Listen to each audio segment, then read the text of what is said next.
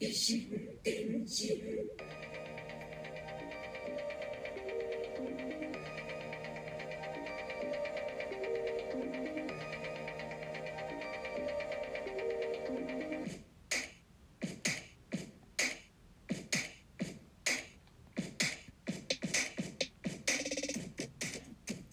どうも、小桜知恵です。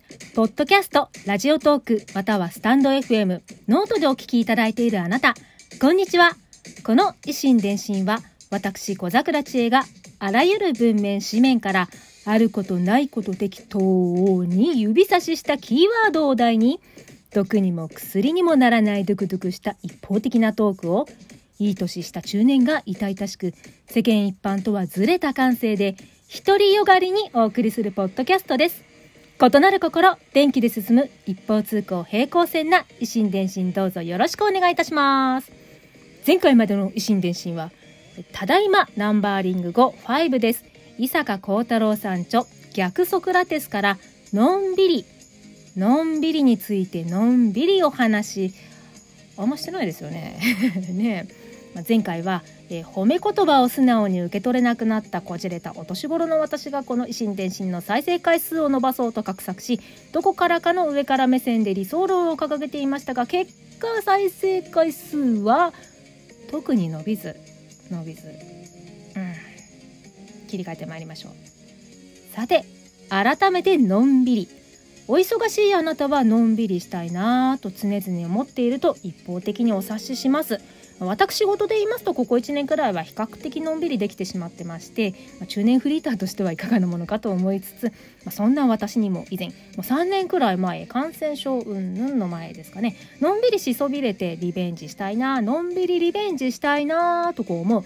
泊まりに行きたいなと思うところがございましてどのようなところかと言いますと阪急阪神系列のホテルで関西に遊びに行った時に一緒に行ったお友達が駅近でいい感じなので選んで手配してくれた。新大阪に直結しているホテルなんですが白と黒を基調としたと。ても私好みなこう近未来感といいますかね。SF アニメかドラマにありそうなこうシンプルおしゃれな内装でして自分のお家がこのくらい片付いてすっきりしてたらいいなぁ。なんてこう日常から逃避するにはうってつけで私的には大変に心落ち着く部屋でした。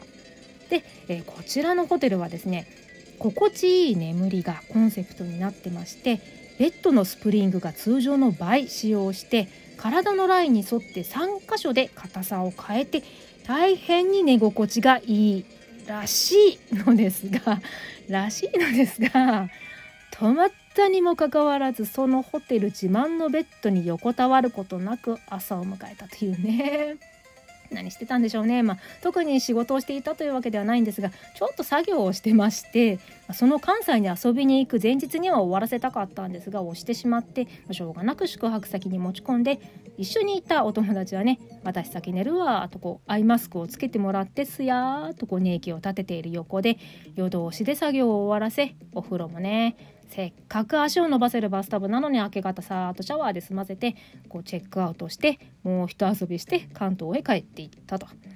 心地いい眠りがコンセプトなのに一切眠ることなく部屋を後にしたのが大変に心残りなのでぜひリベンジしたいですね。まあ私が泊まった新大阪以外にも東京兵庫鹿児島で展開されているようなので関東在住民としては東京都内ならちょっと一泊リベンジ行きそうな気はするんですけれども内装がですね各地それぞれ違ってましてね、まあ、どこも素敵なんですけどねおしゃれで、まあ新大阪が一番好みなので新大阪でリベンジをしたいです。いつになることやら。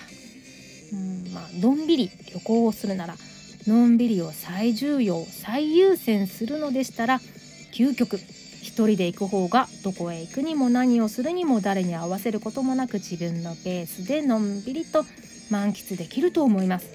ご家庭の事情だったりで一人の時間を持てなかったりするとなおさら一人旅行一人旅憧れるのではないでしょうか。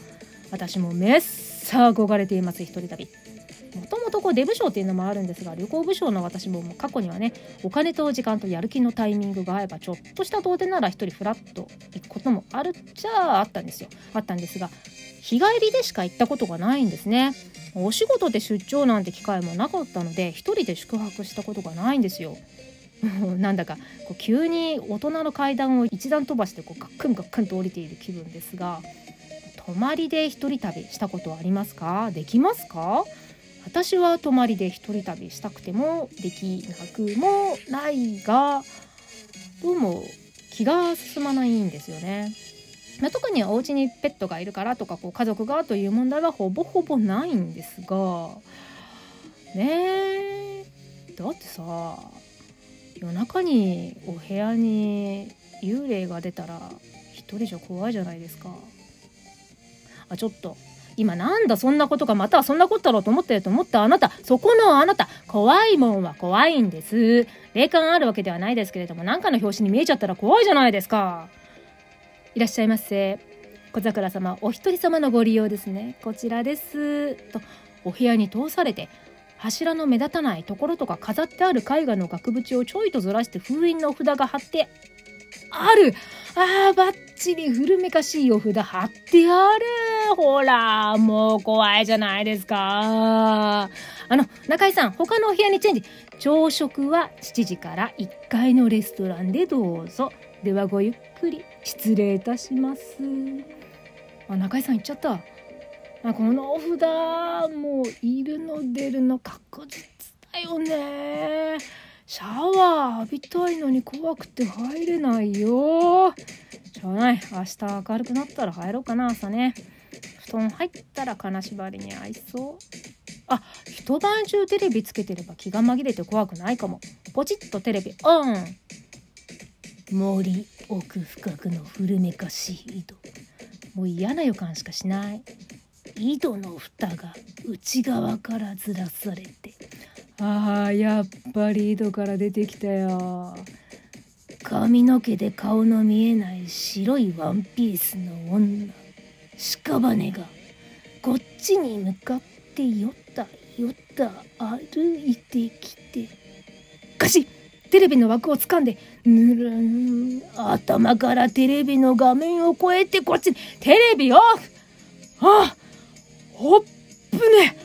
ああよく貞子ちゃん的な屍女子が出現するとこだった怖もうよく見たらテレビの裏側にもお札貼ってあるじゃんてかもはやお札の効力切れてるよ。怖いわ。ああいう人たちってあの幽霊の皆さんのことですけれどももう主張強いから主張強いからなんとかしてその自分の恨みつらみ存在を知らしめようとするのやめてほしいわ。もうやり方がねほら髪バッサーで顔が見えないとか見た目で怖がらせるとか金縛りで拘束とかね。あと音。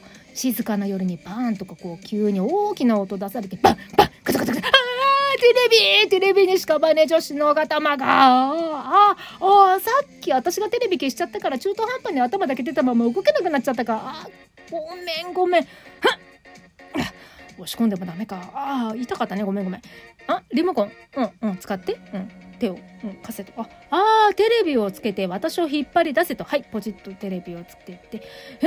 えよっしゃった出たよかったあいやさいかにもタコにも貞子ちゃんっぽく恨みしやーって出てこようとするから怖くてテレビ消しちゃって。ごめんね。えこっちこそ脅かして悪かったって？まあ生前にさいろいろあって思い残すことがあってのヒュードロドロ恨めしやなんでしょうけどなんでしょうけど今を生きてる現在進行形の私としてもね生きていてもなお思い残し恨みつらみ妬みそねみの一つや二つ三つ四つ十五十百千万五万とあるわけよ。聞いてくれる？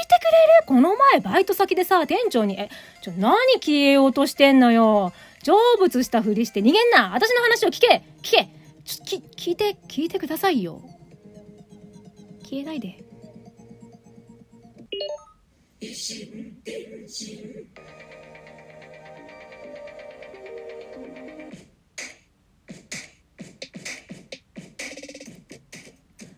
はいエンディングです。